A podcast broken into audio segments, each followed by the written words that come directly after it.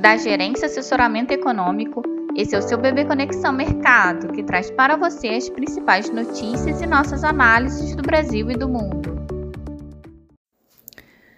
Sexta-feira, 10 de setembro de 2021, eu sou Eli Francis e vou dar um panorama sobre os principais mercados. Nos Estados Unidos, o presidente Biden informou ter conversado diretamente com o presidente chinês Xi Jinping após meses sem ter contato direto, na tentativa de acelerar a produtividade das conversas de cooperação entre os times das duas administrações. Apesar de ser apenas um pequeno sinal de reaproximação das duas maiores potências globais, as bolsas asiáticas reagiram positivamente e fecharam em alta. Na zona do euro, ontem o BCE decidiu manter a taxa de refinanciamento e a taxa de depósito inalteradas em 0% e em menos 0,5% respectivamente, mas sinalizou que conduzirá a compra de ativos em ritmo moderadamente menor. A presidente Christine Lagarde afirmou, entretanto, que não se trata de um tapering do BCE, mas de uma recalibragem do instrumento de política monetária. O índice de inflação consumidor da Alemanha ficou estável entre julho e agosto, enquanto a expectativa apontava para alta de 0,9%. No comparativo anual, o CPI alemão acelerou levemente de 3,8% para 3,9%, como esperado. No Reino Unido, a produção industrial avançou 1,2% em julho, revertendo a queda de 0,7% de junho e superando a expectativa de uma alta de 0,4%. No comparativo anual, a produção industrial apresentou alta de 3,8%, também superior ao crescimento esperado de 3%. O Banco Central da Rússia decidiu elevar a taxa básica de juros de 6,5% para 6,75%. 5%. Na agenda do dia, destaque para o índice de preços ao produtor às 9h30 e vendas no atacado às 11 horas dos Estados Unidos, com perspectiva de aceleração para o primeiro e desaceleração do segundo. No mais, os ministros das Finanças da zona do euro realizam reunião ao longo do dia e Loretta Master do Fed faz discurso às 10 horas. Bolsas europeias e futuros americanos operam em viés positivo, com Nova York sinalizando uma possível reversão técnica após quatro sessões de queda, com investidores digerindo o contato entre Biden e Xi Jinping Jinping enquanto aguardam os dados dos Estados Unidos. O bom humor observado agora pela manhã deve continuar guiando os mercados internacionais até o final da sessão, com perspectiva de alta para as bolsas e taxa dos treasuries, enquanto o dólar deve recuar frente à maioria das divisas.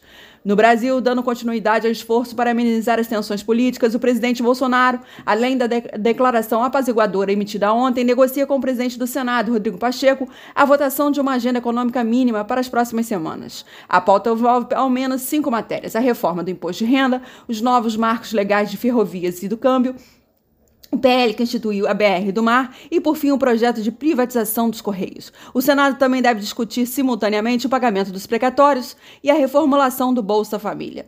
O vice-presidente da Câmara, Marcelo Ramos, apresentou ontem uma PEC que retira parte dos pagamentos dos precatórios do teto de gastos, o que abriria espaço para novos gastos da ordem de 20 bilhões. Seriam mantidos sobre o teto dos pagamentos, os pagamentos de sentenças judiciais no mesmo volume de 2016 ano da aprovação da regra do teto, atualizado pela inflação, mas o que excedesse seria pago fora do teto. Na agenda de eventos, destaque para a divulgação do resultado das vendas no varejo. A mediana de mercado aponta para um crescimento 0,7% das vendas no varejo restrito de julho em relação a junho, após a queda de 1,7% no mês anterior. As projeções vão de uma contração de 0,1% à expansão de 2,7%. As vendas do varejo ampliado, que inclui veículos, autopeças e material de construção, devem cair cair 0,6% em julho, segundo a mediana de mercado, após queda de 2,3% em junho. As projeções vão de uma queda de 3,4% a alta de 1,7%. O IPC-FIP subiu 1,34% na primeira quadricemana de setembro, desacelerando em relação à alta de 1,44% no fechamento de agosto.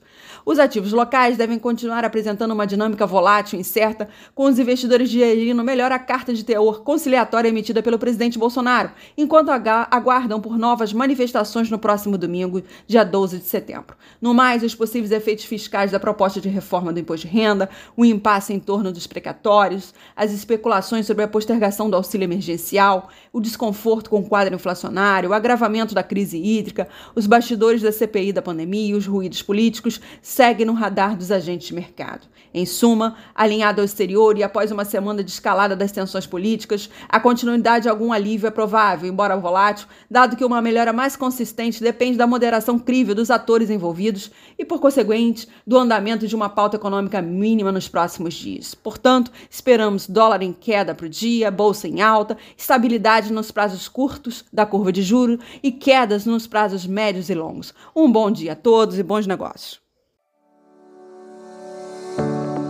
Por fim, lembramos que essas informações refletem somente expectativas por isso a instituição não se responsabiliza por eventuais perdas financeiras.